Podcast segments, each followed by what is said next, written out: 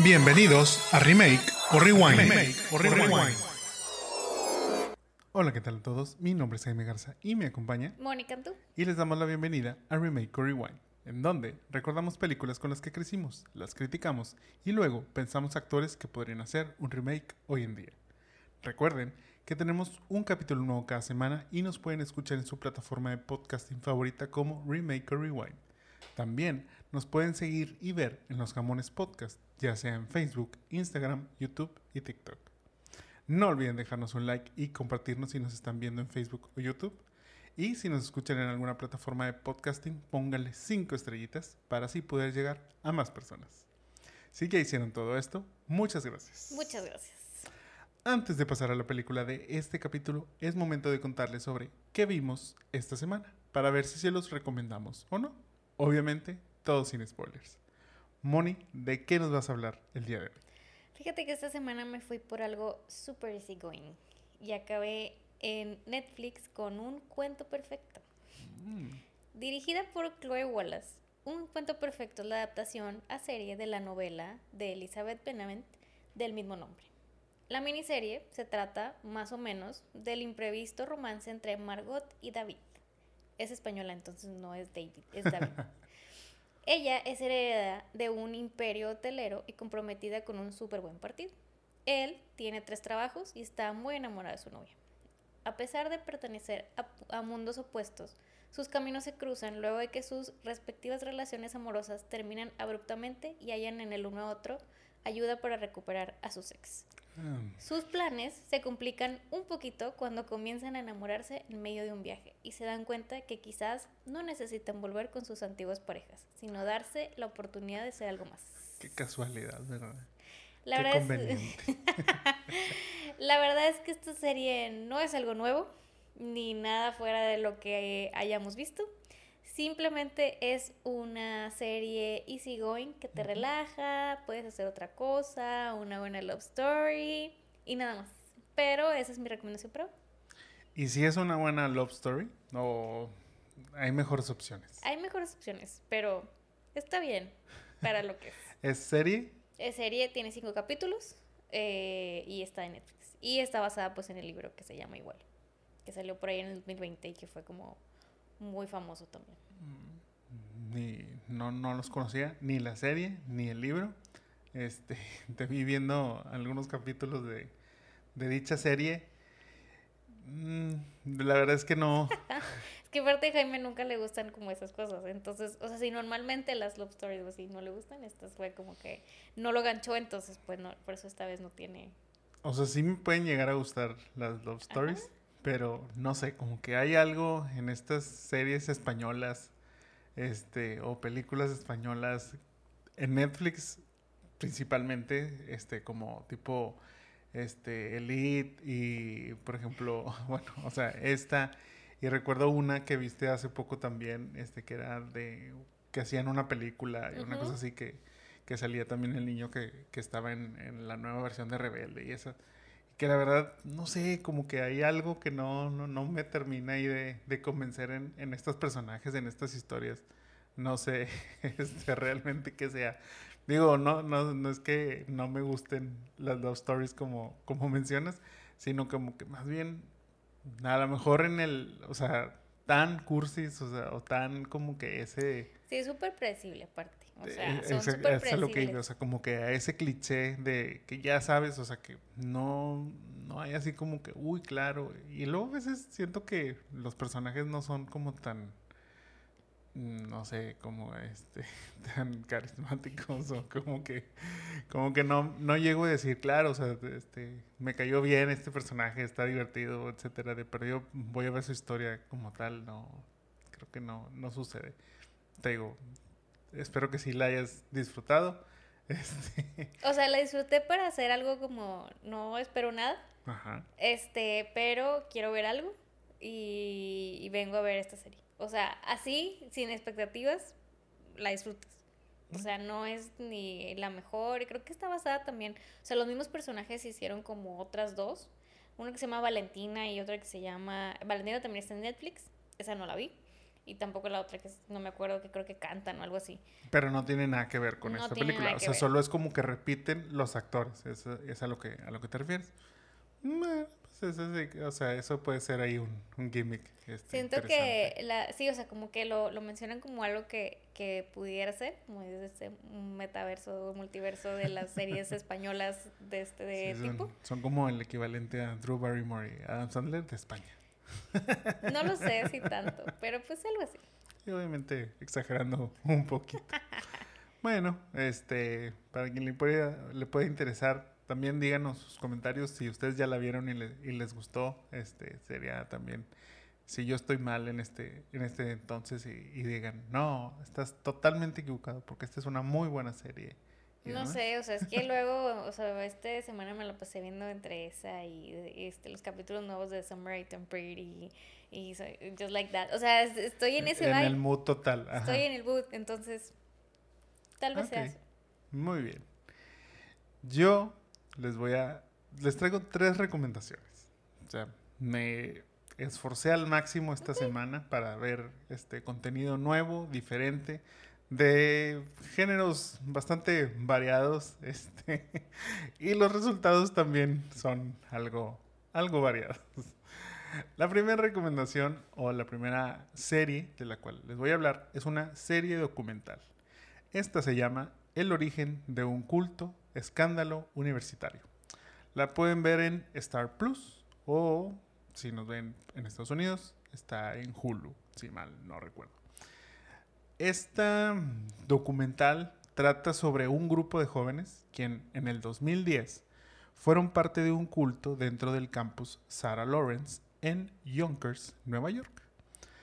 Toda esta situación comienza cuando estos jóvenes reciben en su casa slash dormitorio a Larry Ray, quien es el papá de una chica dentro de ese grupo. El señor este tiene como un background ahí bastante interesante porque pues según él es un marine, tipo es un ex marine que fue inculpado pues digamos ahí tramposamente para ir a la cárcel entonces viene saliendo de la cárcel y por eso pide, pues, digamos, asilo, ¿verdad? Con, con este grupo de, de, jóvenes, los cuales también como que de alguna manera, pues, se impactan un poquito con la historia, porque pues él les comenta ahí que ha trabajado para este, el gobierno de, de Nueva York, este, en Estados Unidos. Eh, ahí los, digamos, los nombres mencionados, pues ha estado ahí como que de cercano a Rudolf Giuliani, este, entonces pues es ahí como que cuestión de seguridad. También ahí menciona pues que tuvo contacto con Gorbachev, o sea, como que pues sí, un perfil, digamos, este, top en ese sentido, que pues de ahí como que empieza pues él a sacar provecho a lo mejor de esa situación. Los jóvenes como que se encariñan con él, empiezan a encontrar como que una figura, no sé si paterna, pero sí en ciertos puntos como que sí llega a ser como figura paterna para ellos. Aparte es como, como ese adulto que ya sabe este, muchas cosas de la vida, entonces es como a ese punto de decir de que, ok, o sea, es que él me está aconsejando para las cosas que yo no sé, él es muy bueno para resolver este tipo de problemas, todo eso. Y ahí los va envolviendo hasta llevarlos a esta situación, digamos, de, pues de formar ahí como un culto. No les voy a este, dar más spoilers. La verdad es que la serie, este documental, es de tres capítulos. Aproximadamente duran una hora este, cada uno. Y no es de los mejores documentales que hemos visto recientemente. Tampoco no lo es dentro de esto de, de los cultos y todo eso. Pero está bien. Creo que si quieren, o sea, si son fans de este género de docuseries y este pues les interesa como saber un poquito sobre qué sucedió en esta universidad de Sarah Lawrence, yo digo que, le pueden dar una oportunidad. La verdad es que sé que voy a sonar muy mal por lo que voy a decir, pero siempre me sorprende cómo la gente llega a caer en este tipo de, de, situaciones. Les digo, no voy a ahondar mucho en el tema, pero este es como un tema muy similar a este, pues aquel ya conocido también este grupo de Nexium, que pues ya estuvo de moda hace unos, hace unos poquitos años y ya tuvo ahí también unos documentales y hasta una segunda parte, esta, esa la pueden ver en, en HBO, em, en donde, bueno, o sea, ok, estás, empiezas a, a, adentrarte a una, pues a un grupo, a una sociedad o algo así, pero yo siento, por ejemplo, en el caso de Nexium, yo le doy un poquito más de credibilidad a la gente que cayó en este engaño o en esta situación. Porque pues a final de cuentas había como, em, llamémosle, un premio dentro de, o sea, ¿a qué me refiero? Había como recompensas, o sea, tú entrabas ahí, ibas escalando, pero pues eso te generaba diferentes beneficios, cosas que tú decías, ok, o sea, esto yo le voy a sacar provecho sin darte cuenta realmente que estabas cayendo en una, en una trampa. En el caso de estos chicos de, de Sarah Lawrence, la verdad es que yo no entiendo cómo, o sea, cómo siguieron ahí, o sea, cómo los manipuló este, todo este tiempo y, y, como que sí, sí digo, o sea, realmente no había como que tú dijeras, ok, entiendo que al principio como que la empatía que hubo o la conexión que hubo entre ellos tenía mucho que ver, este, como esto que te digo, que lo ven a él como una persona, pues tal vez no de poder, pero una persona interesante, una persona que sabe o sabía cómo manejarse en la vida. Entonces, pues para ti como un joven que apenas estás en la universidad, pues es como decir, ok, o sea, estoy conociendo algo del mundo exterior que me va a servir en un futuro. Ok, esa parte sí, pero luego ya cuando entran en lo que pues, se podría llamar ahí este, este culto y, y, demás, es ahí donde no, no entiendo lo que, lo, que, lo que sucede. O sea, como que no veo el beneficio para ellos y no veo el por qué quedarse ahí.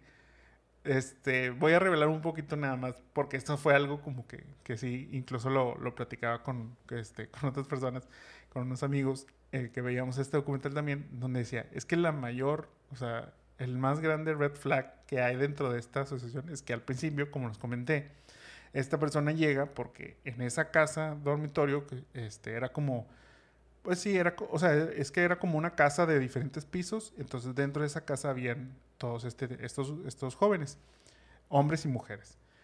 Eh, una de, de, las chicas, les digo, es la que lo trae porque es su papá, pero eventualmente este, ellos se mudan a un departamento o están quedándose en un departamento. La hija ahí está, pero después se va la hija, o sea, la hija desaparece de ese, o sea, ya no se queda ahí con ellos. Entonces yo no entiendo por qué, si oye, pues ella ya se fue, ¿por qué seguimos nosotros aquí? Creo que ese es como el mayor red flag dentro de, de este caso. Yo sé que no lo viste y no, o sea, no, no, no, este, pues sabes ahí como que todo el contexto de la situación. Pero sí realmente, digo, yo sé que está mal este, culpar a la, a la víctima, pero más que nada, o sea, más que culpar, digo, en realidad no, no es como decir, ay, qué mensos, o, o pero sino como que sí realmente es algo que me, que me genera este, mucha intriga el decir que, oye, bueno, pues, ¿por qué decidiste este, es hacer eso y continuar en eso cuando, pues, te digo, no había como un beneficio para, para ninguno de ellos, ¿verdad? Esta, esta pregunta se la hace desde todos los... Eh, él sí se ha aventado todos los este, documentales de todos los cultos y demás, entonces siempre que lo termina, normalmente no los veo yo, termina que, pero es que cómo, no sé qué, entonces pues bueno, si alguien quiere debatir con él, este, pues sí, yo creo que, y, y deja tú, pues te sorprende que cada vez es como más común todo este tipo de... Es más, hay un documental en Netflix que dice, o sea, que no lo hemos visto, pero no sé si lo viste, que decía que cómo convertirte en un líder de culto. o sea, no sé si eso es bueno o es malo, pero bueno, pues supongo que es como algo que sigue estando vigente como quiera.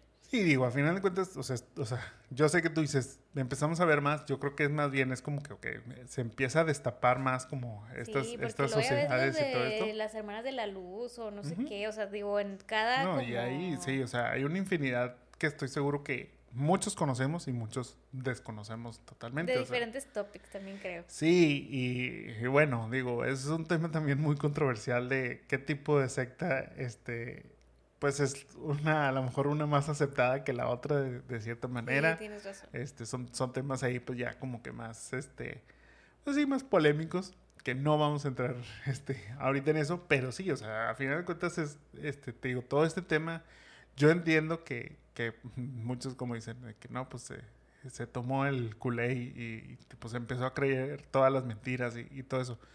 Y, y, va, o sea, muchas veces esa situación son cosas que suceden cuando uno está como en sus momentos de debilidad este, y ahí es donde, donde llegan estas personas.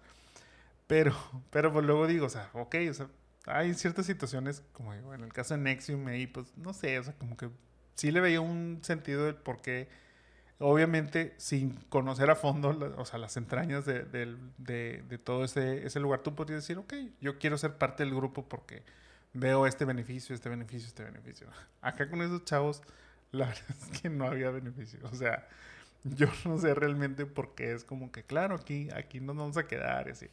Digo, la verdad es triste porque ellos mismos este, lo comentan, dice, es triste porque pues yo perdí, digamos, esos años, pues, digamos, de juventud, por eso este, en, en inglés el documental se llama Stolen Youth, este, es este, como juventud robada, ¿verdad? Porque pues, pues sí, fue, no, no recuerdo bien ahí el periodo este, que estuvieron ahí en, en todo esto, pero creo que fue algo entre los 5 y 10 años. O sea, y que pues, realmente sí les quitó como esa etapa, porque pues les digo, se la vivían ahí con él eh, en otro tipo de actividades y pues dejaron de hacer lo que normalmente harías pues en la universidad, ¿verdad? Que a lo mejor pues bueno, como quiera sería socializar, conocer a más personas, y estos no, pues se quedaron en ese grupo, creo que son 5 o 6 este, chavos los que, los que están ahí, entonces ahí se quedan y, y pues sí sienten que, que les robaron este, esa parte de, su vida, que pues sí, obviamente es, es, una parte muy, muy triste dentro de todas estas cosas que luego cuando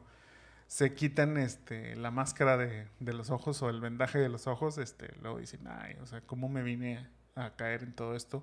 Digo, sí, sí es algo complicado, pero, pero bueno, este, en general para cerrar un poquito aquí lo de, lo de este tema, sí, este, si son fans de, de este tipo de, les digo, documentales que tratan sobre este temas de, culto y pues sí, como que un poquito ahí misterioso sobre qué, eh, pues por qué hizo esto este, este Larry, este, por qué cayeron los demás, todo, este cosa, pues yo creo que lo recomiendo. Les digo, son más o menos hay tres horitas lo que le pueden, este, lo que le pueden ahí dedicar a este, a este documental.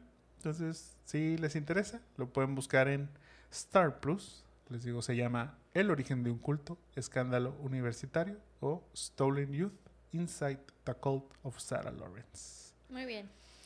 Otra de las recomendaciones que les tengo es muy diferente a esta, como les digo, y también muy peculiar. Esta recomendación es la de La usurpadora, The Musical. Esta la pueden ver en la gran plataforma de VIX. ¿De qué trata esta, esta película. Dos hermanas gemelas, Valeria y Victoria, quienes fueron separadas al nacer, se encuentran por obra del destino. Una de ellas, cansada de su vida, le pide a la otra que tome su lugar por un determinado tiempo, sin pensar el impacto que esto podría crear en sus vidas. Wow, o sea, esta película cuenta con la participación de Isabela Castillo, que es ahí una actriz este, cubana norteamericana. Alan Estrada, que es este chavo de Alan por el Mundo, que tuvo su renacer. No, digo, o sea, yo sé que él se está dedicando a otras cosas y luego tuvo como un hype ahora con la situación del Titanic, que él fue uno de los que, este, de los que estuvo ahí. Creo que el único mexicano de los que se ha, se ha subido, bueno, al menos más públicamente, que incluso hizo Creo que había otros, o sea, con él fue de, ¿Qué otros? Bueno, también está Susana Zabaleta y Shane West, a quien recordaremos como Landon Carter en A Walk to Remember, Un amor para recordar. Qué triste que este, esas cosas. Pero bueno, la verdad es que, híjole, ¿por qué vi esta? O sea, para empezar, ¿por qué decidí ver esto? Porque ustedes entenderán que de pronto me gusta sufrir. Y fue como que, no, la verdad es que ya había, o sea, yo recuerdo que esta película salió en abril de este año. Y sí recuerdo haber visto algunos pocos TikToks donde se burlaban y, criticaban un poquito esta película, que dije, yo no estaba enterado que existía. En ese entonces me enteré. Después, digo, ahora teniendo esta maravillosa plataforma de VIX, descubriendo el buen contenido que hay dentro de ella, encontré que estaba esta, esta película. Entonces dije, ah, la voy a ver. Esto yo creo que fue hace como un mes, este, mes y medio. Pero por fin hemos llegado a ese momento. Un día que este, estaba esperando a Mónica, dije, va, no tengo nada más que ver. Este, no había algo más como que, que yo sintiera como que... Y aparte, pues era en ese poco tiempo que estaba esperando que, llegara. Entonces, va, la voy a ver. Híjole, es que por dónde empezar. Este, la historia es la verdad lo más predecible. O sea, por ende, eso lo hace también poco entretenida. O sea, ya sabes todo lo que va a suceder. O sea, esta es la típica película de esas este, gemelas distanciadas que yo no sé cómo sucede esta parte también.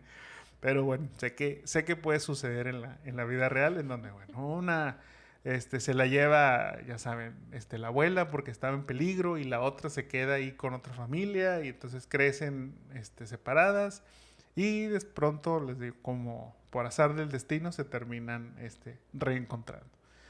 Ya sabemos qué sucede siempre que hacen estos cambios. Ya lo hemos visto en películas como The Princess Switch, The Parent este, Trap. The Parent Trap, tipo todo esto. O sea, a final de cuentas, no hay este, algo diferente.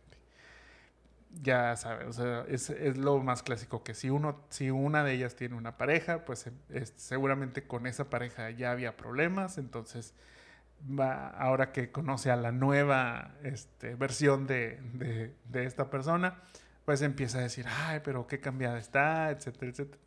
Y ya sabemos para dónde va todo. Originalmente, esta película fue grabada en, digamos, idioma spanglish. O sea, había ciertas partes este, en inglés y había ciertas partes en español. Pero para México tuvieron la gran idea de doblarla completamente en español. O sea, y cuando me refiero a doblarla completamente es que volvieron a hacer todos los diálogos en español. Entonces, toda la película tiene un doblaje. O sea, no es como que, ah, nada más doblaron las partes donde hablaban inglés y luego ya dejaron lo otro normal. No.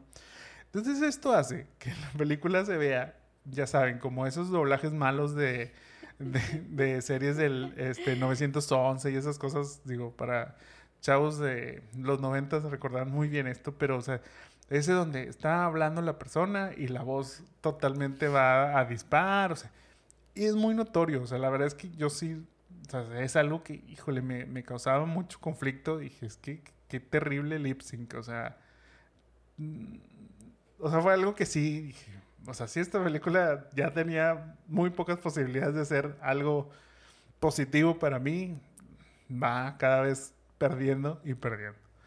Los números musicales son lo que más destacan en la película. Y no precisamente porque sean buenos. La verdad es que tiene canciones que son temas conocidos, o sea, no, no son como música original para esta película, no, o sea, son temas ya conocidos, como La vida es un carnaval, este, Dame otro tequila, eh, Vuelve, y mi favorita fue Con zapatos de tacón.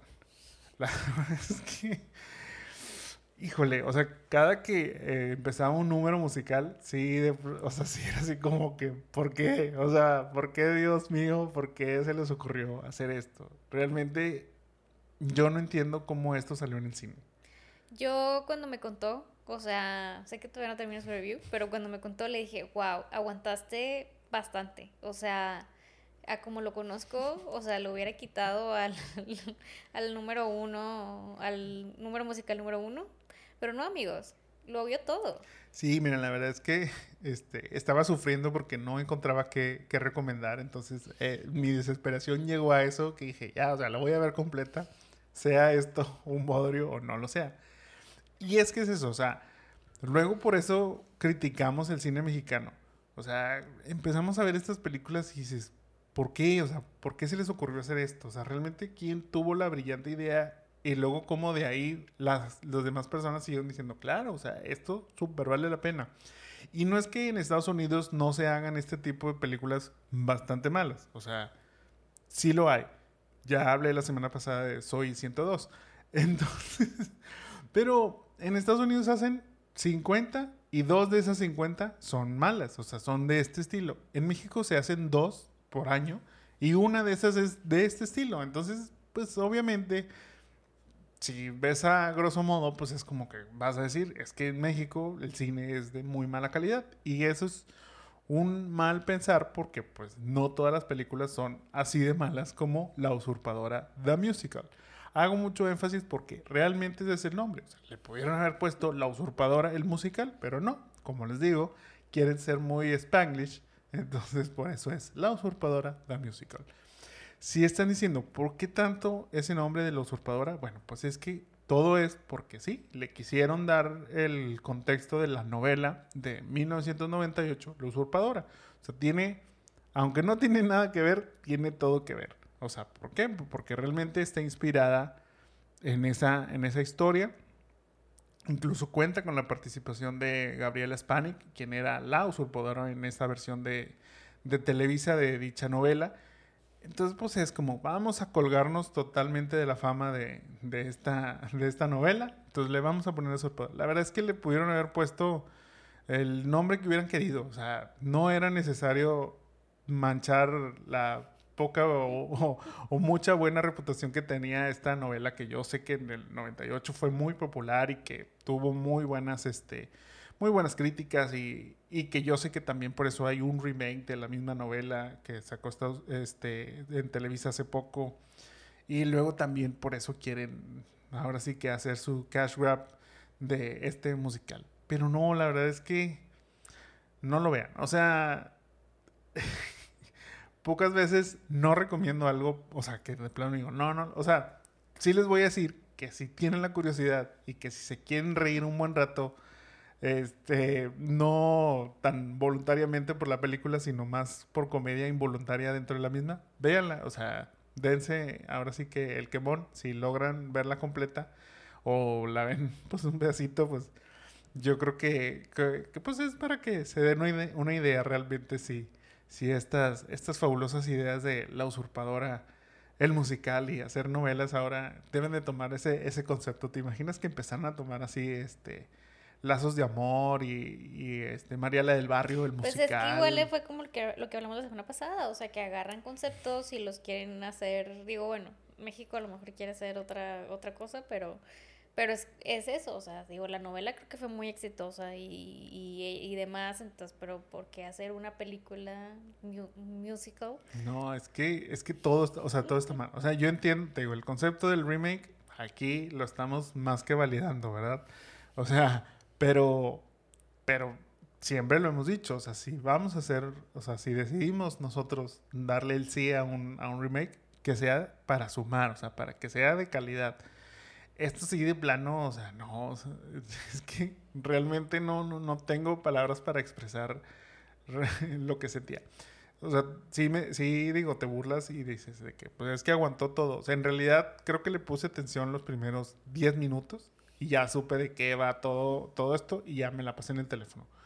No sé, de pronto era chistoso porque te digo, o sea, creo que los pedazos en donde no había números musicales era así como que, ok, me empezaba a aganchar un poquito de decir, eh, déjame, sigo viendo este un poco. Empezaban a cantar y es de que, no, bye. O sea, no. es que realmente todo, todo, todo dentro de esta película está muy mal. Pero si la quieren ver y tienen la curiosidad, recuerden que la pueden ver en VIX, en este, como La Usurpadora, The Musical, por favor. Muy bien. Y mi tercera este, recomendación de esta semana es una serie de Apple TV Plus que se llama Platónico o Platonic. En esta serie, Silvia y Will son dos amigos quienes tras una pelea años atrás dejaron de estar en contacto. Pero tras un suceso en la vida de Will, vuelven a encontrarse y aunque al inicio sus vidas parecen ya no conectar poco a poco, esa gran amistad de hace años comienza a despertar en ellos. Esta serie yo la vi como preparación para las tortugas ninja Caos Mutante. Porque, si no lo saben, esta serie está protagonizada por Seth Rogen y Rose Byrne, quienes en esta película de las tortugas ninja son la voz de Bebop y en el caso de Rose, Leatherhead. Este, no, la verdad es que no tiene nada que ver decidí ver esta serie porque, pues no sé, ya había visto La usurpadora de Musical, ya nada tenía que perder. Y la verdad es que qué buena serie. O sea, a mí me encantó.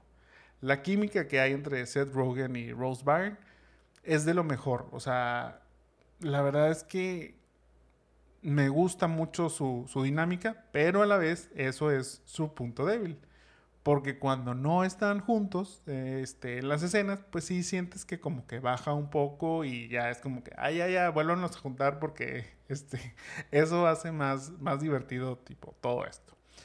Me gustó principalmente la dinámica que hay entre Will y Silvia y que no caímos en el cliché de sí, son amigos, pero tienen este, sentimientos más este, románticos entre ellos y todo eso. No, no llegamos a eso. Aunque sí se toca el tema, este, sí hay un conflicto dentro de la historia que tiene que ver con esto, pero ellos no caen en este, en este cliché, lo cual a mí me gustó bastante, porque siento que siempre en este tipo de historias este, llegamos a, ese punto porque es como lo, lo más fácil. Ambos están en una crisis en sus vidas. Will en la parte personal, mientras que Silvia en la parte profesional. Y el cómo se, apoyan, este, aún después de tantos años de no, de no hablarse, plasma, plasma muy bien este, la realidad de esas relaciones. Yo sé que muchos de nosotros tenemos esos amigos con los que de pronto dejamos de hablar por un muy buen tiempo y que cuando nos reencontramos genera nuevamente, como digo, esa, esa chispa que ya había desde, desde hace muchos años, que pues de pronto por caminos de la vida y tipo todo eso te desaparecen, pero que cuando te reencuentras con ellos es como si los hubieras dejado de ver al día siguiente, o sea, un día antes. No, no ha pasado ese, ese tiempo. Entonces, eso a mí me gustaba mucho porque yo conectaba mucho con, con esa parte. La comedia para mí funciona muy bien obviamente, o sea, si no, o sea, si dicen qué tipo más o menos de comedia, bueno, es la comedia que Seth Rogen siempre ha hecho. O sea, no, en ese sentido no va a cambiar. Si han visto películas como la de, la de Vecinos o incluso Vecinos 2, eh, pues es, es, esa misma, digo, obviamente es la misma dinámica porque son los mismos este, actores, pero pues es esa comedia, o sea, si son, si les gusta esa comedia, yo creo que aquí no les va a fallar este, todo esto. Eh, la verdad es que había muchas situaciones en las cuales me pude eh, relacionar, eh, porque son situaciones cotidianas de la vida adulta que todos pasamos en algún punto, la verdad, o sea, como les digo, son mundos opuestos porque, digamos, en el caso de Will, él, este, pues no tiene una familia, está más bien como experimentando en su trabajo, cosas así. Mientras que Silvia sí tiene hijos, está casada, o sea, como que... Entonces son esas dinámicas que de pronto, como digo, o sea, son mundos opuestos que se unen nuevamente. Entonces al principio sí la dinámica es difícil de, de que de que avance, digámoslo de esa manera, pero les digo, como que esa conexión que siempre ha habido entre ellos es la que sale adelante. Son 10 capítulos de entre 35 y 45 minutos aproximadamente. En mi caso, yo no quería parar de, ver estos capítulos. La verdad es que me los iba echando uno tras otro, uno tras otro. Pero también luego era como ese, uy, pero es que no quiero que se acabe. La verdad es que la estoy disfrutando mucho. Se me acabó, obviamente. Este, me la eché en dos días. Y fue como que, pero la disfruté, la disfruté bastante, la verdad. Es una serie para divertirte y que precisamente te recuerda esos buenos momentos con tus amigos, donde literal hacías cada pendejada sin realmente como que medir las consecuencias, pero que luego al final este, vas a valorar más haberlo hecho que no haberlo hecho. Yo no vi, este, no la vi, Jaime Davio sin mí esta serie. Este, pero vi el capítulo final con él, digo, está, coincidimos que estábamos ahí este, viendo la tele juntos. Y creo que me pareció muy buena. Y digo, y luego me platicó como, así como me contó de la usurpadora, este, me contó también de esta. Y sí, ya había escuchado yo también buenas críticas. Y creo que también lo que me digo, tú también me lo dijiste, lo que había este, escuchado es que justo, o sea, es una serie para los que ya estamos grandes, como chavo rucos. Eh, no es una serie teenager como la que recomendé yo, obviamente. este, ni tampoco a lo mejor es algo como más grande, sino simplemente son cosas que a lo mejor a esta edad nos puede estar pasando y por eso tal vez hacemos un poco más de clic con las situaciones, como dices, con los amigos, recordar esto, o sea, creo que también ahí, también más bien, ahí también radica el éxito de la serie y yo creo que también por eso te gustó más. Sí, este, como dices, tal cual te lo comenté y ahorita lo, lo mencioné un poquito sobre, pues yo me sentía muy relacionado con, con las situaciones que, que, suceden y te lo dije a ti, o sea, yo puedo ver muy bien este, comedias de adolescentes, tipo eso, y divertirme, pero sí digo, ok, o sea, ya son problemáticas o situaciones que no voy, o sea, que ya no estoy viviendo, que ya no son parte de mi día a día. En cambio, esta serie sí es dentro de mi día a día, sí son problemáticas que podría o no, o no tener Obviamente hay unas cuestiones que de pronto son muy poco realistas, pero hay otras que sí, que sí dices, o sea, es que claro, o sea, esto me ha sucedido o le ha sucedido a uno de mis amigos, o sea, todo eso, entonces eso es lo que también como que hace muy padre esto. Sí, yo creo que dentro del disclaimer de esta serie es que este, yo creo que para mayores de 30 años en ese sentido, digo, no digo que menores no la puedan disfrutar, yo creo que, que te digo, la, la dinámica y la comedia entre, entre estos dos actores es muy buena, pero a lo mejor sí como que los temas no van a ser de tanto, de tanto interés. Este, hay una, dentro de los, de los personajes que hay aquí, una de las hijas de, de Silvia, pues ya es como una, una teenager. La verdad es que spot on. O sea, la niña actúa como estoy seguro que actúan todos los adolescentes hoy en día y eso me daba demasiada risa porque yo sé que es algo que nosotros ya más chavorrucos sí decimos, o sea, es que ¿por qué los, o sea, ¿por qué los adolescentes actúan de esta manera? O sea, ¿por qué hacen esto? ¿Por qué Digo, la verdad es que todo creo que está, está muy bien.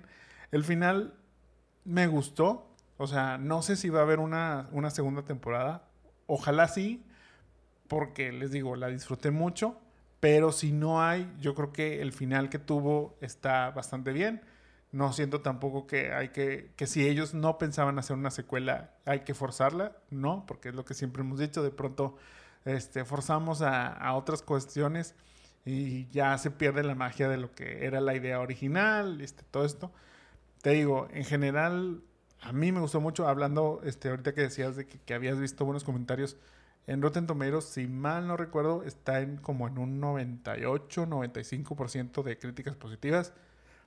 Sí creo que, les digo, si son de este, de este tipo de series, si les gusta la comedia, es que aparte, digo, y es que esto es algo que como que reflexioné un poquito y que lo mencioné, es que es una serie para divertirte, o sea, Sí, sí tiene como algunas problemáticas, sí tiene como algunos dramas, como todo en la vida, pero no se centra tanto en eso, o sea, se centra más como que, ok, o sea, se o sea no, es un, no es que digas, uy, es que el problema este ya se está alargando y ya la serie como que empiezas, o sea, que dices, ay, estás como, mm, ya no me está gustando tanto, no, o sea, el problema se resuelve rápido y que muchas veces precisamente en la vida de uno, o sea, son problemas que dices, ok, o sea, pero esto se puede resolver hablándolo de esta manera, diciendo esto, listo. O sea, lo que sigue. Y eso, te digo, la, la, serie tiene mucho eso. O sea, sí hay ciertos conflictos, sí hay de pronto ahí como que cuestiones ahí que dices de que, ah, bueno, pues sí, o sea, esto es parte del día a día también de las personas. No todo es diversión, no todo es risas, jiji, jajaja. Pero, pues, ves esto y dices, ah, ok, o sea, pero lo resolvió como lo podríamos resolver nosotros, sin Uy, no, es que no le dijo. Ya, ya saben, el típico de que es que a sus espaldas dijo y luego se enteró. Y luego de ahí, va, va, va, y todo eso es como una cadena y una cadena que haya mucho conflicto. Mm, o sea, no tiene nada que ver, pero por ejemplo, yo relacionaba este tipo de series con lo que yo recuerdo que era How I Met Your Mother para mí.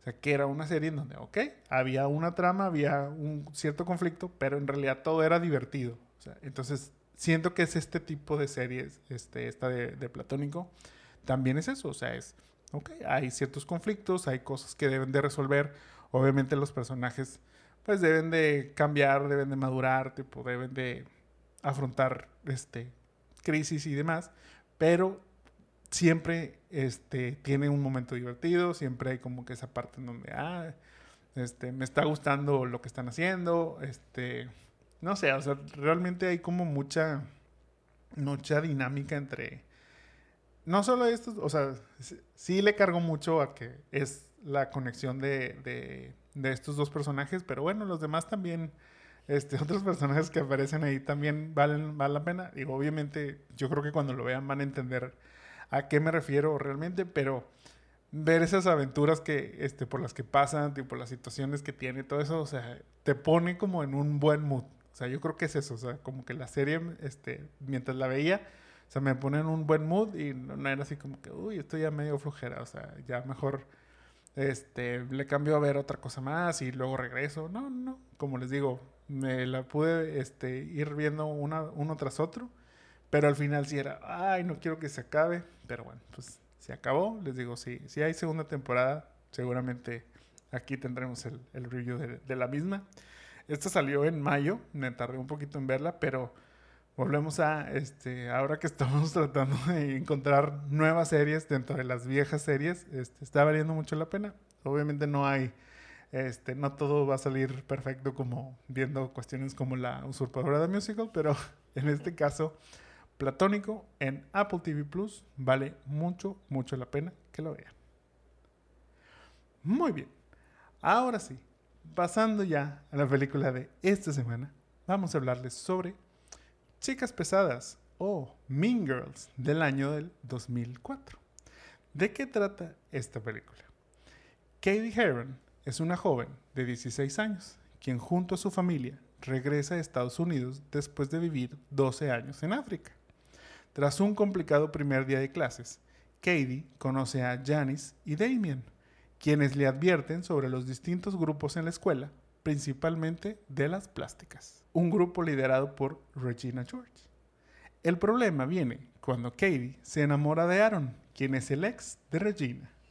Chicas Pesadas es una película dirigida por Mark Waters, quien venía de dirigir Un Viernes de Locos, protagonizado también por Lindsay Lohan. Tina Fey fue la encargada de crear y escribir el guion de esta película basándose en un libro escrito por Rosalind Wiseman llamado Queen Bees and Wannabes. Pero lo raro de este asunto es que este libro no era de ficción ni contaba una historia. Este libro literalmente iba dirigido a los padres como una guía para ayudar a sus hijos a sobrevivir pandillas, chismes, novios y otras realidades de los adolescentes. Con todo esto, Faye convenció a Lorne Michaels de que podría hacer una película. De ahí, Michaels contactó a Paramount Pictures, quienes compraron los derechos del libro, dando luz verde a Faye para comenzar el proyecto.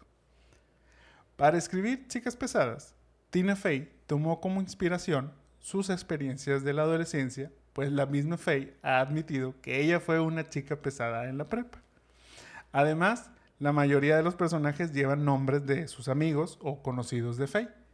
Katie Heron, por ejemplo, lleva este nombre por una compañera de cuarto que Faye tuvo durante la universidad. Damien es otro amigo de Faye de la prepa, mientras que Glenn Coco es el nombre del mejor amigo de su hermano y quien es editor de películas en Los Ángeles. Seguramente le ha de haber encantado que, lo, que lo mencionaran ahí Espero también haya podido conseguir este, aquellas playeras que sacó Target diciendo You go, Glen Coco. Y que le dieron, se me hace que entonces le dieron de que, que eran este caramelo. sí, sí, seguramente sí le dieron caramelitos en Navidad. Curiosamente, el chico que interpreta a Glen Coco fue un colado que, aunque audicionó, no fue seleccionado, pero decidió esconderse entre los extras que sí iban a participar es para echarse unas comiditas gratis durante la producción. De ahí, Mark Waters lo reconoció y como premio de consolación lo puso en dicha escena, recibiendo el nombre icónico de Glenn Coco. Janice Ian recibe este nombre gracias a una cantante del mismo nombre. No, no es Janis Joplin, sino es la misma Janice Ian, quien esta cantante fue una invitada musical en el primer episodio de Saturday Night Live y cantó el tema At 17, canción que suena cuando pelean en la casa de Regina. Esta canción también tiene como que ciertos, este, pues hace menciones sobre estas este, chicas populares dentro de la escuela y todo eso y cómo te vas dando cuenta a los 17 de estas, típicas situaciones. Entonces de ahí como que yo creo que Tina Fey vio, dijo, ah, ella puede como que encajar en este, en este papel, en este universo. Entonces por eso le dio el nombre de Janice Ian a este personaje. En cuanto al cast de Chicas Pesadas, estuvimos muy cerca de haber tenido una película muy diferente. Lindsay Lohan inicialmente iba a interpretar a Regina George, pero después de que la producción vio su papel en Un Viernes de Locos, decidieron que Lohan quedaría mejor en el papel de Katie. Curiosamente, Rachel McAdams audicionó para el papel de Katie, y aunque lo hizo muy bien, Tina Fey veía en Rachel a esa chica buena que en realidad es todo lo contrario. Para Karen Smith, Blake Lively era la primera en la lista, y tanto ella como Scarlett Johansson llegaron a hacer pruebas frente a cámara para este papel, mientras Amanda Seyfried estaba audicionando para el papel de Regina George. Mark Waters veía en ella como que algo con lo que le gustaría trabajar. Lorne Michaels le pidió a Seyfried que probara leyendo para Karen y fue ahí cuando descubrieron que Amanda contaba con ese timing cómico que buscaban. En el caso de Gretchen Winners, Ashley Tisdale estuvo muy cerca de obtenerlo, pero al final fue para Lacey Chabert, mientras que para Aaron Smith, James Franco estaba siendo considerado, pero Tina Fey terminó eligiendo a Jonathan Bennett por su parecido con Jimmy Fallon, quien era su amigo en Saturday Night Live. El corte original de Chicas Pesadas obtuvo una clasificación R en Estados Unidos, lo que significa que personas menores de 17 años que quieran ver esta película requieren la compañía de un adulto. Ante esto, Mark y Tina se dieron la tarea de hacer ciertos cambios para lograr la clasificación PG-13. Dentro de estos cambios se quitó una escena en donde Gretchen está dándole más que un beso a Jason durante la fiesta de Katie y también se modificaron ciertos diálogos. Uno de ellos siendo aquel este, que describe lo que Amber de Alessio hacía con un hot dog, eh, que terminaron dejándolo en que solo eran unos besos. Debo de admitir que yo siempre pensé que lo que decían era eso que terminaron censurando. Pero bueno, este, yo creo que era como que yo pensando como obviamente originalmente habían pensado estas personas. La verdad es que estoy casi seguro que todos hemos como que escuchado alguna leyenda que tiene que ver ahí con, con este con este producto alimenticio. Yo creo que sí. Hablando de salchichas, para la escena donde June George, la mamá buena onda en Chicas Pesadas, es mordida sin parar por su preto chihuahua, lo que hicieron fue esconderle una pequeña salchicha debajo de la blusa. Truco muy, muy efectivo. Yo creo que sí. Otros detalles detrás de cámaras de chicas pesadas es que el pelo de Regina George era una peluca. Esto porque Rachel McAdams no quería decolorarse el cabello, por lo que le dieron una peluca con un costo de 10 mil dólares, confirmando el chisme donde dicen que Regina tiene su cabello asegurado por 10 mil dólares. Sí, hacen justo esa mención. Yo creo que fue ahí como que ya dijeron, bueno, vamos a adaptarle este, este chistecillo por ahí. En el caso de Katie, durante toda la película utilizó 59 cambios de vestuario, mientras que cada plástica tuvo 30 cada uno. O sea, 59 junto con la polo rosa, de que mira, muy bien. El comienzo del rodaje de Chicas Pesadas no fue el mejor, ya que a Lindsay le dio conjuntivitis, quedándole prohibido asistir al set ese día. Como que muchas cosas, ¿no? Mucho rosa ahí por ahí. Y dentro de todas las frases icónicas dentro de Chicas Pesadas, la expresión tan fetch, la cual Gretchen intentaba hacer que sucediera, fue una expresión inventada por parte de Tina Fey. Esto debido a que cuando realizaba el guion pensó que cualquier expresión que estuviera de moda en ese momento seguramente iba a dejar de serlo para cuando saliera la película, por lo que decidió mejor utilizar una frase que fuera falsa. La pobre Gretchen nunca logró que su palabra pegara, pero al menos después del estreno muchos de nosotros alguna vez hemos utilizado so fetch. La verdad es que sí. Sí, y como dices, o sea, la verdad es que creo que la, película cuenta con muchas frases este, bastante icónicas que seguramente en alguna plática, en alguna situación hemos mencionado más de, más de en una ocasión. Este, y, y, sobre todo eso, qué buena idea, digo, esa de, de Tina Fey de decir, o sea, voy a inventarme, llamémoslo así, este, una expresión que a fin de cuentas va a lograr trascender la moda porque no va a ser como que, ay, pues ya, o sea, esto, e- esto era, este, tanto de, de tal, de tal año, o sea, ya no está de moda, ¿no? Y al contrario, digo, sin ser la palabra, pero estoy seguro que muchos de pronto sí, este, echamos ahí de que, That's "Uy, so fetch". Tan fetch. En una reunión del cast de Chicas Pesadas en 2014 para Entertainment Weekly, cada una de las protagonistas respondió en dónde estarían sus personajes 10 años después de Chicas Pesadas. Seyfried veía a Karen como la dueña de una tienda de ropa y accesorios para perros, algo así como collares Swarovski y disfraces para mascotas. Sí, sí, sí podría tener. Le vendería, a- o sea, le vendería al perrito de Elwoods. Totalmente. Lohan imaginaba a Katie de regreso en África trabajando junto a Oprah en escuelas para niños donde les enseñaría a las niñas a ser buenas unas con otras. Chobert ve a Gretchen con un imperio de toaster straw, estaría casada con Jason y tendría siete hijos. Mm, Yo también creo que Sí, puede sí ser. la veo totalmente. Y McAdams creía que Regina George sería una participante del show The Real Housewife y la favorita de Andy Cohen. También creo que eso podría pasar. Totalmente, sí. O sea, sería así como ese, este, buscando ella o compitiendo contra muchas, este, Queen Bees. de- Imagínate. En enero del 2011, ABC Family, hoy conocido como Freeform, lanzó una secuela de Chicas Pesadas. Pero dentro de esta versión, todo el cast es nuevo, a excepción de Tim Meadows, quien regresa en su papel del director Ron Duvall. Megan Martin y Jennifer Stone protagonizan esta película, la cual también cuenta con la participación de Diego Boneta. Wow. En Rotten Tomatoes no alcanzó reseñas suficientes de la crítica para obtener una calificación, pero el público le dio un 30% de críticas positivas. That's not so fetch. Sí, no. En abril del 2018, Chicas Pesadas llegó a Broadway. El libreto fue adaptado y escrito por Tina Fey y la música fue compuesta por Jeff Richmond, quien también es esposo de Fey. Debido al COVID-19, la última presentación del musical fue en marzo 11 del 2020. Pero, si ustedes se quedaron con las ganas de verlo, Tina Fey anunció que estaba trabajando en una adaptación de Chicas Pesadas el musical a una película para estrenarse en Paramount Plus. Ay, Imagínate. me está dando la usurpadora de Musical Vibes. ¿Tú crees? Este, espero que no. En marzo del 2023, Chicas Pesadas comenzó a grabarse teniendo a Anjuri Rice como Katie Heron, René Rapp como Regina George y Christopher Britney como Aaron. Y aunque aún no hay fecha oficial de lanzamiento, ¿cómo te suena October 3rd del 2023? O sea, octubre 3.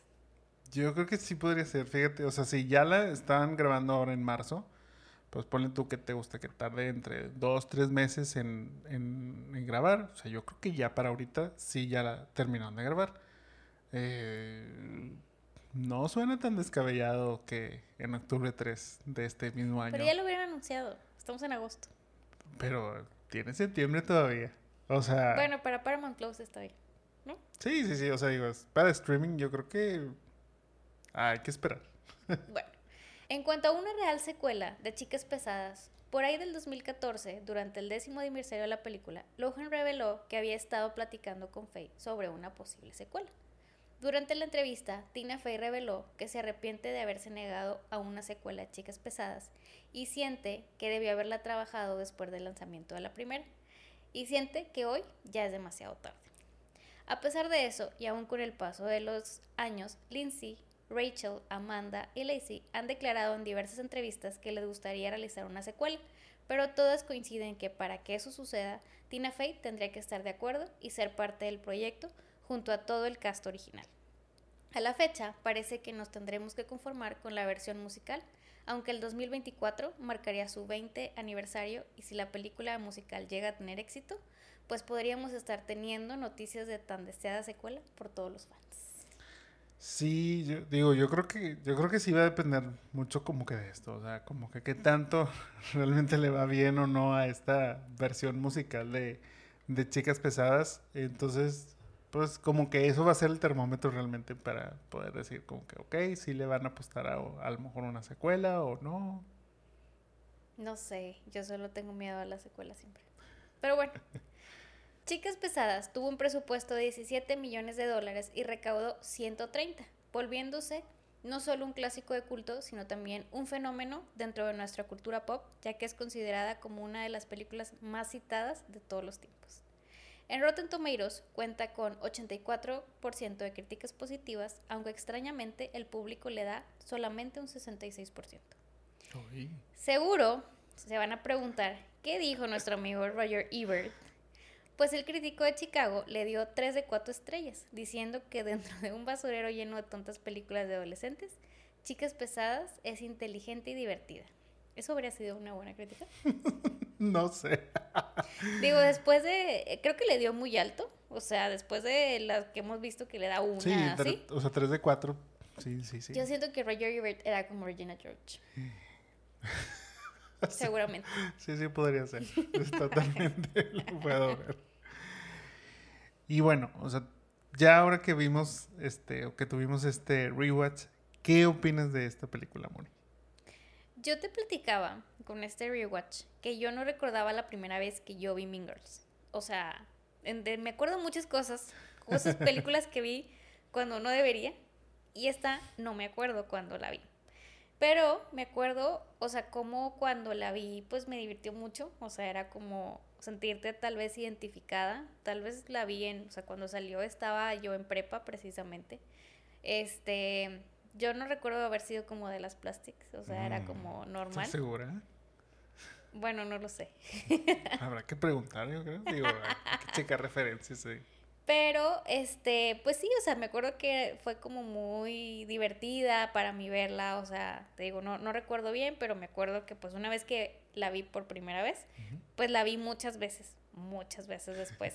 y pues bueno, luego se empieza a hacer como todo este culto de, este, de las frases, digo, ahorita solo hablamos de Soul Fetch, pero pues on Wednesday we were pink, bueno, hoy es martes y nos están viendo. Yo sí vine, eh, yo vine de rosa, pero pues yo tengo muchas cosas rosas. Este, y, y todo ese culto que se hace, este, o que se hizo al respecto hasta el día de hoy. O sea, yo no sé si las generaciones, este, eh, más recientes, pues la ubican y así. Digo, tuvimos esta misma plática más o menos cuando hicimos Jawbreaker.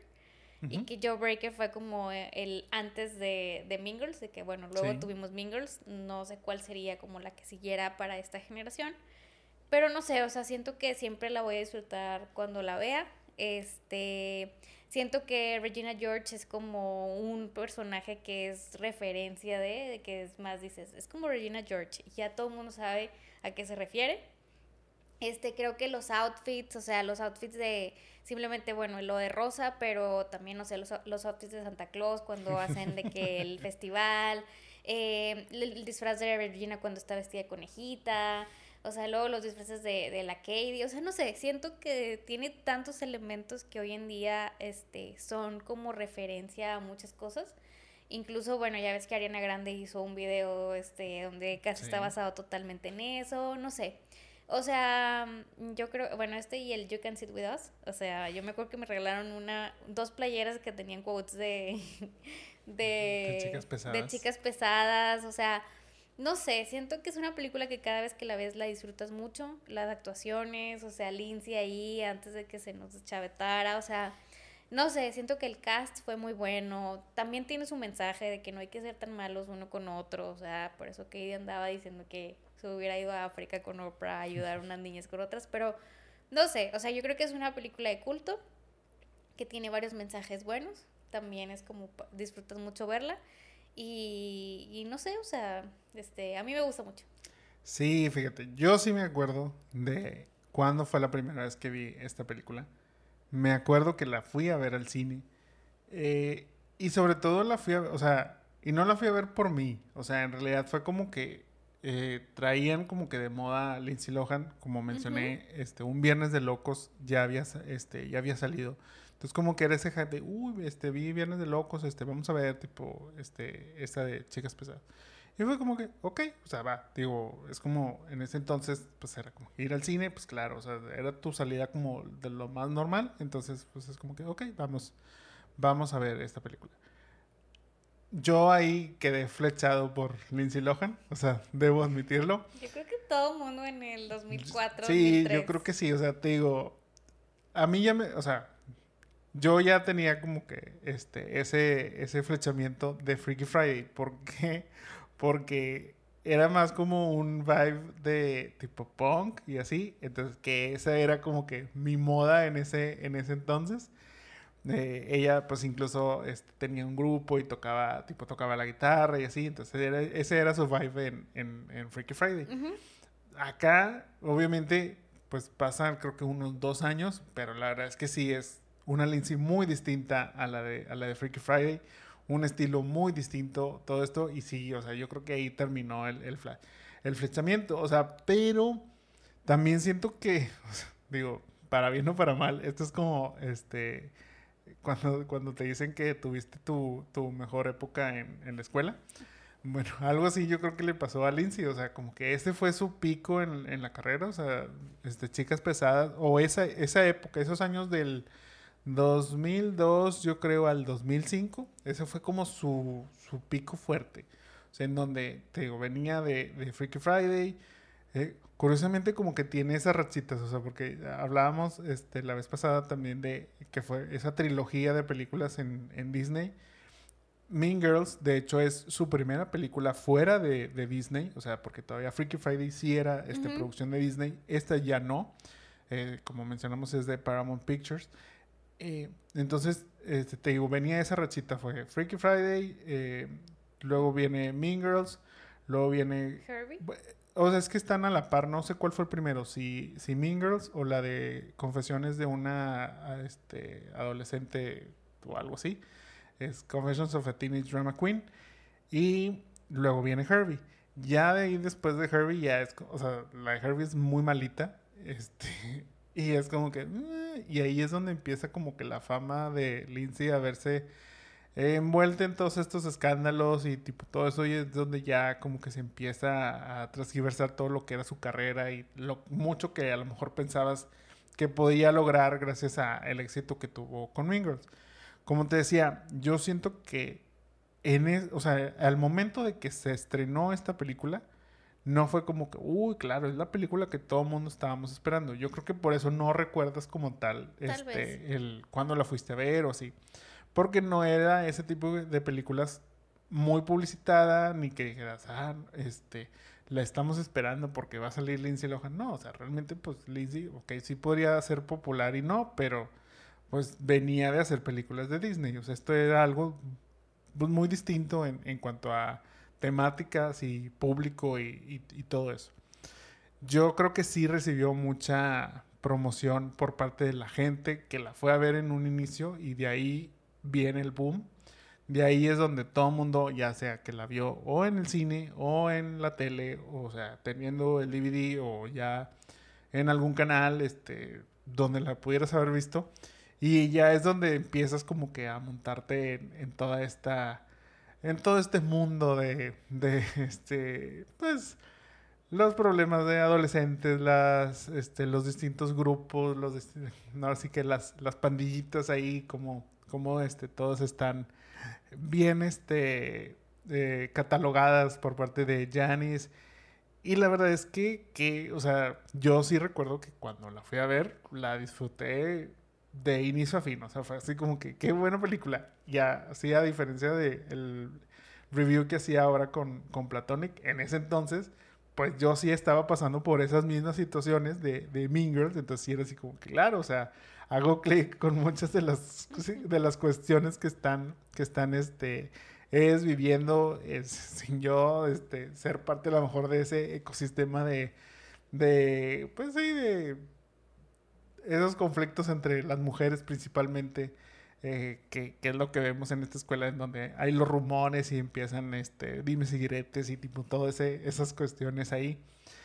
La verdad es que sí es, o sea, yo creo que no sé, o sea, no la podría a lo mejor catalogar en, en una posición, pero sí es de mis películas favoritas de todos los tiempos. O sea, yo creo que en un top 10, yo creo que sí podría entrar Mean Girls y es una película que podría ver muchas veces. O sea, si me la encuentro ahorita en la tele, la dejaría. Eh, si a lo mejor como que, oye, este, ¿te parece si la vemos? Claro, o sea, no tengo ningún inconveniente. O sea, mm, ese es este, el estilo, o sea, como que lo que me, me dejó a mí, tipo Mean Girls. de lo que mencionas, por ejemplo, es que sí, ahorita me quedé pensando, es que sí hay una muy vasta cantidad de frases que realmente mencionamos, o sea, por ejemplo, y, y, que te acuerdas y que luego podrías platicar con tus amigos y te ríes, o sea, como que es como que él, ya ves cuando Damien le grita, y me devuelves mi playera rosa, que le grita Katie cuando se pelean, eh, o por ejemplo, el límite no existe, tipo, el límite no existe, o sea, es como... Ella ni siquiera va aquí. Ajá, o sea, digo, y realmente es eso, o sea, wow, o sea, ¿cómo lograste que tantas frases dentro de una misma película, que no sé, o sea, yo no creo realmente porque ya lo hubiéramos visto replicado, pero yo no creo que Tina Fey haya pensado, claro, o sea, esta frase este, se va a hacer tipo súper popular. esta frase también, o sea, como que fue parte, te digo, de toda esta, este, como mencionas, de toda esta, eh, pues, pues sí, o sea, ahora sí que todo este impacto en nuestra cultura pop que, que como dices, oye, y es que, y los jóvenes o los más chicos, ¿cómo lo verán? Yo creo que ellos también se ven todavía en mis cuidados, porque esta película yo no siento que haya envejecido mal. O sea, podrá tener algunas, algunas cuestiones ahí que no están muy positivas este, con los pensamientos de hoy en día, pero yo sí siento que si tú la ves ahorita estando en esa, o sea, digamos, si yo fuera un adolescente y primer, o sea, y hoy en el 2023 viera por primera vez este chicas pesadas, yo creo que tendría un impacto muy parecido, o sea, y diría, son situaciones muy parecidas. A lo mejor lo que podría cambiar un poquito y que tengo mis dudas porque no este no conozco este ya estos estos este círculos, pero la cuestión de los grupos, a lo mejor esa clasificación de los grupos podría no ser este, la más acertada a lo que hoy en día este, son los grupos de interés. A lo mejor habría que cambiar ahí a los, este, a los emos o, algo así como que habría que integrar este, nuevos grupos. Eso podría ser como lo único. Pero, por ejemplo, yo, o sea, hago memoria y digo, ok, o sea, tampoco no había esos grupos tan marcados en mi, o sea, en mi escuela. Entonces, es, es algo muy de Estados Unidos. Entonces, pues probablemente entendiendo ese, ese concepto, pues sí sería como que, ok, hoy la veo y aunque no son los grupos exactamente, entiendo qué grupos podrían ser, tipo, todos estos que están, que están mencionando. Eh, yo, o sea, yo soy muy, muy fan de, de, toda, de toda esta... Eh, de toda esta etapa de Lindsay principalmente, pero sí entendiendo que, que Mean Girls es top de top. Sí, yo creo que fue la etapa de. ¿Ves que.? Em, yo creo que fue la etapa de Lindsay donde tenía el pelo rojo. Luego, este, se lo pintó de güero y sí, cuando o sea, cuando es, es, Herbie, eh, precisamente, o sea, después de Herbie es cuando empieza a ser ya más rubia, que es más delgada, pues sí, y ahí es donde ya empezamos La perdimos, y aunque ahora es un par de años, bueno, el año pasado que hizo la de Navidad y otra vez es pelirroja, pues ahí la lleva. Eh, yo coincido totalmente contigo, o sea, incluso, bueno, esto de los grupos, acuérdate que en la película ella dice que la secundaria, bueno, la, la high school es como la, la selva, o sea, ahí hay grupos como de animales y que el león y no sé qué, entonces, pues bueno, desde ella le, venía de África y decía, claro, estos son como los grupos de animalitos, yo creo que también, este, es, puede ser, ¿verdad? Coincido contigo que a lo mejor habría algunas variaciones ahora pero que la esencia, incluso al final de la película, pues ¿qué pasa? O sea, en la siguiente generación hay otras nuevas Mean Girls, o sea, y hay otra nueva este, generación de, de, este grupito y pues es que siento que en todas las escuelas y en todas partes a lo mejor no se llaman Mean Girls ahora, se llaman You Name It, pero este, no sé, o sea, siento que por eso tienes un punto, no ha envejecido mal, obviamente tiene como más, eh, o sea, cuando ya lo especificas y así, pues bueno, va este, pero en sí yo creo que la esencia está, es vigente, este, y puede ser algo que pueda seguir dando. Y es que simplemente, digo, y lo mencionaste cuando haces la referencia a Joe Breaker. O sea, ya cuando hablamos de Joe Breaker mencionábamos headers. O sea, headers es ese, o sea, es ese mismo concepto de las, digamos, las chicas populares y la no tan popular los grupos este, que no son, digamos, pues sí, o sea, los grupos convencionales y los no convencionales. Lo mismo pasa, o algo muy, muy este, parecido pasa en, en Jawbreaker. O sea, es como que están, ya sabes, los que, los que son los deportistas, los que son las porristas, los que son, pues en este caso, las plásticas sin ser las plásticas, pero o sea, todo eso. y eso se replica nuevamente aquí. O sea, yo creo que debe de haber, obviamente, este, mencionaste que existe Mean Girls 2. Eh, seguramente un gran éxito. Con 30% de críticas positivas. Eh, que digo, seguramente explora la misma, la misma temática. O bueno, o sea, sí, o sea, debe, vaya, debe ser lo mismo, o sea, los mismos grupos o grupos muy similares, tipo, solo obviamente más actualizados, entonces es, es lo mismo. Hace falta, yo creo que a lo mejor una versión más definitiva para esta nueva generación, así como digamos hubo para la generación de los 80s con Heathers, este 90s con con este Jawbreaker y pues ya más 2000s con con Mean. Em, bajo eso mismo es, o sea, es esta parte que, que, que repetimos, o sea, si hoy yo la viera por primera vez, yo creo que me divertiría muy, o sea, muy al mismo estilo de, de la vez que la vi por, o sea, en su estreno en el, en el 2004. Entonces, pues por ese lado, yo siento que tiene mucho valor. Algo que dice este, Tina Fey, eh, yo creo que sí se le fue por alguna razón. De bueno, ella menciona ahí que, que cuando le proponían este, hacer la secuela y todo esto, ella siempre se, se negaba y decía, no, no quiero ir a eso, no quiero ir a eso sus razones este, habrá tenido. Como dice, pues sí, ahora que lo veo en retrospectiva, creo que la regué. Pero también pues menciona que para ella, digamos, este, ahora que, que está trabajando en, la película musical, sí dice, o sea, es que para mí Mean Girls es como mi, mi universo de Marvel. O sea, es, es, algo que para mí vale mucho y que pues hay muchas opciones para explorar. Yéndonos de, este, de la mano de, de esto, yo intuyo que si te pregunto si harías un remake, un rewind, me vas a decir que te vas a quedar con, con lo original. Es bastante obvio, yo también. Por eso creo que cambiando un poquito la dinámica y siguiendo esta, pues estos rumores de que sí sucede o no sucede, ¿qué te parece si como que no es de hacer un remake y un remake cast, tomamos nuevamente a este cast original y pensamos pues que podría ser como alguna idea de secuela para, para, esta película, que yo creo que es más bien lo que queremos. O sea, yo creo que ahora sí nadie pediría un, un remake de, de, Mean Girls, sino que lo que la gente realmente le podría gustar es una secuela. Dentro de esto, ahí en los mismos, este, pues en los mismos rumores, decían por ahí que por el 2014, si mal no recuerdo, estaban trabajando en una secuela que se... Pues, era una secuela spin-off que se llamaría Mean Moms. No sé, o sea, dicen que descartaron la idea. No me acuerdo bien, pero hay una película que se llama Bad Moms, que sale Mila Kunis y tipo, este, no recuerdo quién más, pero, pero bueno, o sea, es esa yo no sé si esa sería realmente, o esa fue la idea, y fue como que, ok, no la vamos a ligar a, a, la, a la, de Mean Girls, pero este, vamos a hacer. ¿Tú qué pensarías o cómo harías una secuela para esta, esta, esta película de, de Mean Girls? Justo, o sea, pensé dos caminos.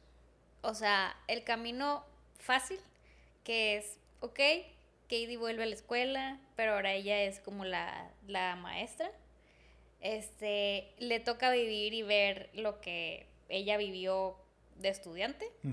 Y, o sea, siguiendo a lo que ve al final, donde regresan y, o sea, como que vuelve el ciclo, o sea, ella trataría de evitarlo. O sea, como que bueno, este, un poquito lo que decía que iba a ser África, de este, vamos a ayudarnos unos con otros y a lo mejor daría una clase y algo así. Eso sería como, siento yo, de Easy Way. O sea, idea uno. Idea uno. Idea dos, yo también leí el spin-off de Mean Moms. Yo totalmente diría un, un spin-off de Mean Moms. Pero vuelvo a, siento que, que, sería hacer Mean Moms, en, o sea, a mi edad. Yo no soy mom, pero sería como un poquito lo de Barbie, o sea, que es como pegarle a la audiencia que a lo mejor creció con Barbie y luego llegó a Mean, o, bueno, a, que vio a Mean Girls y viene a los Mean Moms, o sea, y la verdad es que si ya hicimos, o sea, que si ellas ya dijeron, o sea, uno, que quieren participar y dos, a lo mejor cómo se verían que fueran, o sea, imagínate las que son esos personajes, que Regina es The Real Housewife, este, que la otra es la del Imperio del Estrado y tiene siete eh, siete hijos, la eh, Katie, bueno, pues es este súper buena y este la otra es este la de los perritos. Pero todos tuvieron, o sea, volvieran como las Mean Moms, o sea, volvieran en sus papeles como las Mean Moms y pelearan ahora por ser por la Queen Bee de esto. Incluso yo casaría a la Katie con Aaron y así como ese tipo de cosas. Fíjate que, o sea, digo, o sea, ya me empiezas a, platicar esto y como que se me empiezan a, venir ideas a la, cabeza. Yo, también tenía así como dos caminos, dos, dos vertientes. Uno, creo que es, esta sí sería más fácil aún que la que, que la que tú mencionas. O sea, es hacer la típica reunión 20 años después. O sea, es una reunión de los, de los que estaban en la escuela, tipo, así es como la excusa perfecta para traer a todos nuevamente este, a, la, a la película. Pero no sé, o sea, como que luego pienso, se me puede, o sea, por ejemplo, puedo creer o algo similar a lo que fue American Pie Reunion, que precisamente era eso, o sea, que fue como en el lapso de un fin de semana en donde todo, o sea, todo es lo que sucede y ahí es tipo esa trama. Porque luego decía, bueno, es que normalmente cuando haces una reunión, pues es un día. Entonces, pues en un día, ¿qué puede pasar? O sea, ¿qué tanto podrías como explotar la historia en ese sentido? Esa sería opción uno. Opción dos, también me fui un poquito con la idea de Mean Moms. Pero, por ejemplo, en este caso yo decía, ok, o sea, el problema de, meme, de, por ejemplo, a lo mejor hacen Mean Moms, es cómo haces que ellas sigan siendo las protagonistas sin caer en este, meter a las hijas como también parte de esta dinámica y querer decir, ay, bueno, es que estas son la nueva generación de Mean Girls, ese tipo de cosas así. Entonces dije, ok, o sea, tal vez sí, pero por ejemplo, que, o sea, que tengan hijas más chicas para que no, no influya tanto este, como para meterles ya en esa categoría. Y a lo mejor, este, digo, pensando en algo dentro de la película, que planearan el festival de la escuela, o sea, el festival navideño, una cosa así, o sea, que fuera así como que, que obviamente hicieras un guiño a ese talent show de, este, que tienen en, en, la, en la película original. Pero me gustó tu idea de que Katie fuera maestra. O sea, yo creo que eso puede ser, o sea, que no necesariamente todas sean mamás. O sea, sí, que en este caso, por ejemplo, Katie decidiera ser maestra y el conflicto viene cuando le toca en su salón la hija de Regina George, por así mencionar. Entonces, como que ya de ahí, o que empiezas a hacer, y que sí, que la niña eh, empiece a tener tendencias como, como su mamá, o sea, que que empiece a querer ser ella la, la Queen Bee y ahí es donde a lo mejor Katie, bueno, quiere empezar a, este, a interceder y decir, no, espera, es que deben de entender que sí, esa, y que, este, pues obviamente eso va a crear luego un conflicto con Regina George y tipo hacer como, creo que eso yo, es, es algo que podría, podría ver, creo que podría funcionar. Lo único, o sea, y que esto sería así como, pues, yo creo que le gustaría obviamente al, al actor, este, pero para Aaron, yo a Aaron la haría gay. Porque ya ves que él es gay en la, en la, vida real, entonces es como, sería como ese punto de no, o sea, resultó que tiempo este, después se dio cuenta que él, que él era, era gay y hacer un chiste en donde ya ves que este Damien menciona que él tiene un gaydar. Entonces hacer de que pues no te funcionó porque no supiste que Aaron también tipo era gay, entonces como que hacer tipo una una broma en cuanto a eso. Y pues eso más o menos yo creo que sería la idea. La verdad es que en lo que pensaba todo esto, o sea, sí dije, híjole, es que qué mal, qué mal este Tina Fey. O sea, totalmente, ¿por qué se esperó tanto tiempo? O sea, ¿por qué, es, ¿por qué dejó pasar el tiempo? O sea, si lo hubiera hecho, yo entiendo que es un, o sea, un proyecto difícil, o sea, y sé por qué, o sea, o creo entender porque hoy en día no se quiere animar, o sea, aún que como dice, es para ella su, su universo Marvel, sé por qué prefiere apostarle a un musical a hacer una secuela. Es muy difícil, o sea, realmente pensar una secuela 20 años después no es nada fácil. Y sobre todo porque, pues son estas personas, o sea, estos personajes son el fuerte, o sea, te digo, el problema de hacer algo 20 años después es que normalmente piensas, bueno, pero ¿cómo puedo este, pasarle esta feta a alguien más? O sea, y no centrarlo en los, en los mismos personajes. Ese es lo difícil. Te das cuenta que esto es como un problemático este, universo de Sex and the City, en donde cómo haces este, un reboot tantos años después y empiezas a meter nuevos personajes y es como, no, pues ya no es, no es lo que era originalmente. Creo que eso es uno de los mayores problemas o retos que podría tener Tina si, si se pudiera, si se pusiera a trabajar en, en esta cuestión. Por ese lado entiendo, pero ahí es donde digo, ¿por qué no lo hizo en ese entonces? O sea, ¿por qué no? Oye, ¿sabes qué? Está teniendo mucho éxito. Sí hay, sí hay este, posibilidad.